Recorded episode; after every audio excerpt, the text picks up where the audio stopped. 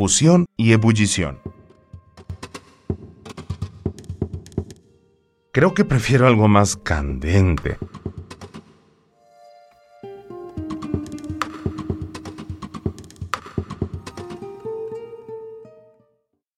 ¿Por qué cada sustancia tiene propiedades particulares? Para responder, vamos a escudriñar la estructura de las sustancias a partir de explicar las diferencias en las propiedades de las sustancias y de entender cómo interaccionan los átomos y las moléculas. Ya sabes que todo está formado por átomos. Pero para comprender la estructura interna de las sustancias, debemos contestar las siguientes preguntas. ¿Cómo están unidos los átomos que forman las moléculas y redes de una sustancia? ¿Qué hace diferentes a los sólidos, de los líquidos y de los gases? ¿Cómo interaccionan entre sí las moléculas de una sustancia? ¿Qué hace diferente al diamante del grafito si los dos tienen solo átomos de carbono? ¿Por qué algunas sustancias se disuelven en agua y otras no? ¿Qué hace tan especial al agua? Para comenzar, recuerda que las sustancias pueden estar formadas por átomos iguales o por átomos de diferentes elementos. Vamos a poner un ejemplo que explique las características principales de los estados de agregación de la materia. En el sólido, los átomos y moléculas de la sustancia están bastante cerca unos de otros.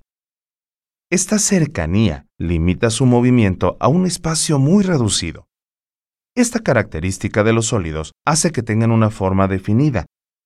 En el líquido, los átomos o moléculas están un poco más separados, pueden moverse con mayor libertad. Por eso el líquido puede adoptar la forma del recipiente donde se vierte. En el estado gaseoso, los átomos o moléculas están muy separados unos de otros y pueden recorrer con gran libertad todo el volumen del recipiente que los contiene. Piensa en la siguiente analogía. En un cuarto vacío, como tu salón de clase, sin bancas, están cinco de ustedes. Cada uno corre con bastante libertad y recorre todo el salón.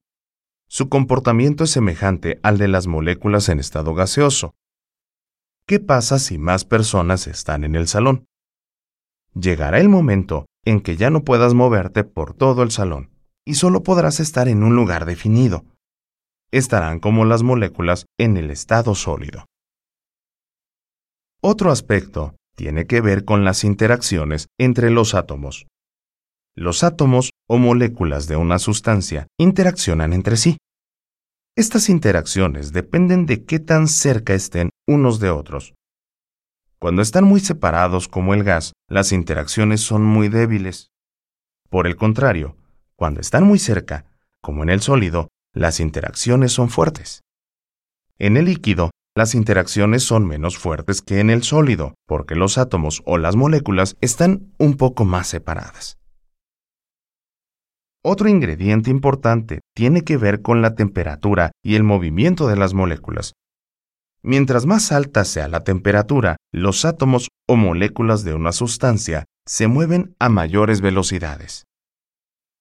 ¿Qué tienen que ver estas características en las propiedades de las sustancias? ¿De qué depende que una sustancia tenga una temperatura de ebullición mayor que otra? Cuando un líquido hierve, las moléculas que están en el líquido pasan al estado gaseoso. En el líquido, las moléculas están cerca e interaccionan con gran fuerza, mientras que en el gas están muy separadas las interacciones entre las moléculas son muy débiles. La temperatura a la que hierve un líquido depende de la magnitud de las interacciones entre las moléculas. La temperatura de ebullición será mayor entre más sea la interacción de las moléculas. Asimismo, podemos explicar las diferencias entre las temperaturas de fusión de las sustancias la temperatura de fusión es mayor entre más sea la interacción de las moléculas.